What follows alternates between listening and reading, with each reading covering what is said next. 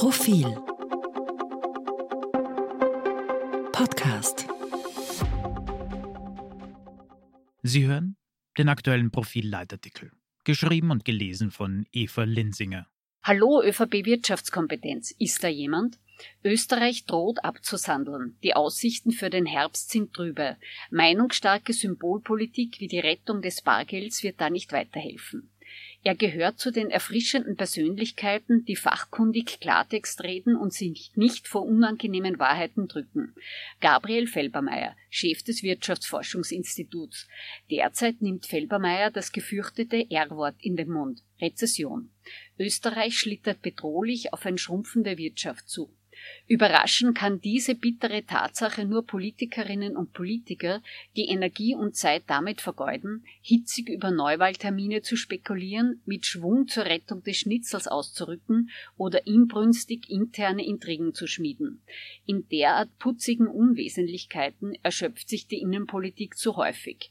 Dabei wäre Wirtschaft ein durchaus lohnendes Betätigungsfeld, denn die ökonomischen Aussichten klingen seit Monaten trüb bis düster im Schnelldurchlauf, stotternde Wirtschaft, miserable Auftragslage Industrie, steigende Arbeitslosigkeit, erstmals seit Anfang 2021, sinkendes Bruttoinlandsprodukt, Absacken im Wettbewerbsfähigkeitsranking um erkleckliche acht Plätze auf Rang 24 unter 63 Staaten seit 2020. Spitzenreiter ist Österreich nur in Negativbereichen. Die Lohnstückkosten sind hoch, die Inflation bleibt mit 7,5 Prozent deutlich über dem Euroschnitt. Aus gutem Grund stöhnt die Bevölkerung unter hohen Mieten und Energiepreisen. Kurz, alle Wirtschaftsdaten weisen eindeutig in eine Richtung leider in die falsche. Dennoch bleibt die Regierung im Superlativ und versichert treuherzig, dass Österreich am supertollsten von allen Staaten durch die Krisen gekommen sei. Wahr ist leider das Gegenteil. Österreich sandelt ab. Klar, auch andere Länder schwächeln. Nachbar Deutschland etwa steckt im Tief. Außerdem kann nicht für jedes Krisenphänomen die Regierung als Sündenbock verantwortlich gemacht werden. Aber die ökonomische Gemengelage müsste derzeit Alarmglocken schrillen lassen. Hohe Inflation, drückende Teuerung, maue bis miese Wirtschaftsaussichten, EZB-Zinslotterie.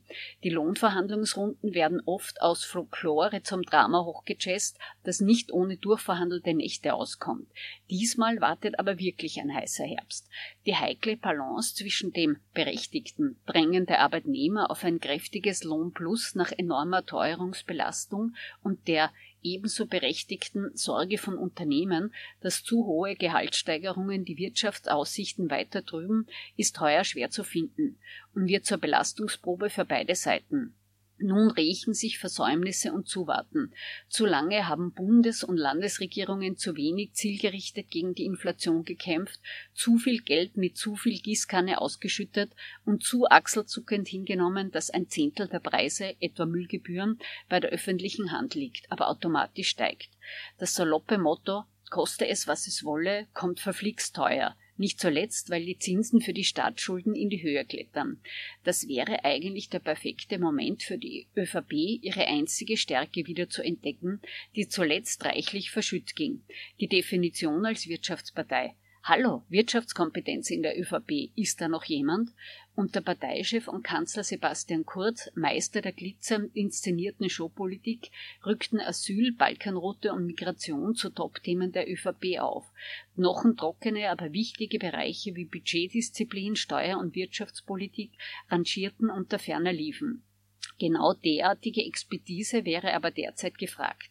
Meinungsstarke Symbolpolitik von Gendern über Bargeldrettung bis Normaldebatten wird gegen die herantreuende Wirtschaftsmalaise nicht weiterhelfen.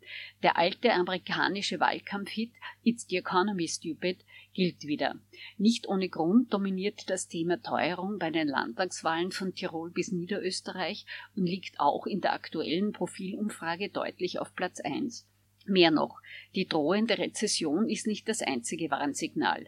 Das Bildungssystem macht mit Lehrermangel Negativschlagzeilen. Das Gesundheitssystem laboriert unter überlasteten Spitälern und fehlenden Arztterminen.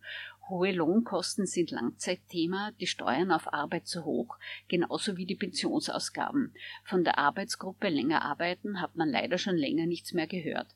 Diese Melange verstärkt den Eindruck, Österreich scheint dabei, als Wirtschafts- und Wohlstandsstandort am Boden zu verlieren.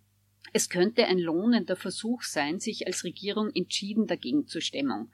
Die Abschaffung der kalten Progression, Entlastung der kleinen und mittleren Einkommen ist ein richtiger und wichtiger Schritt.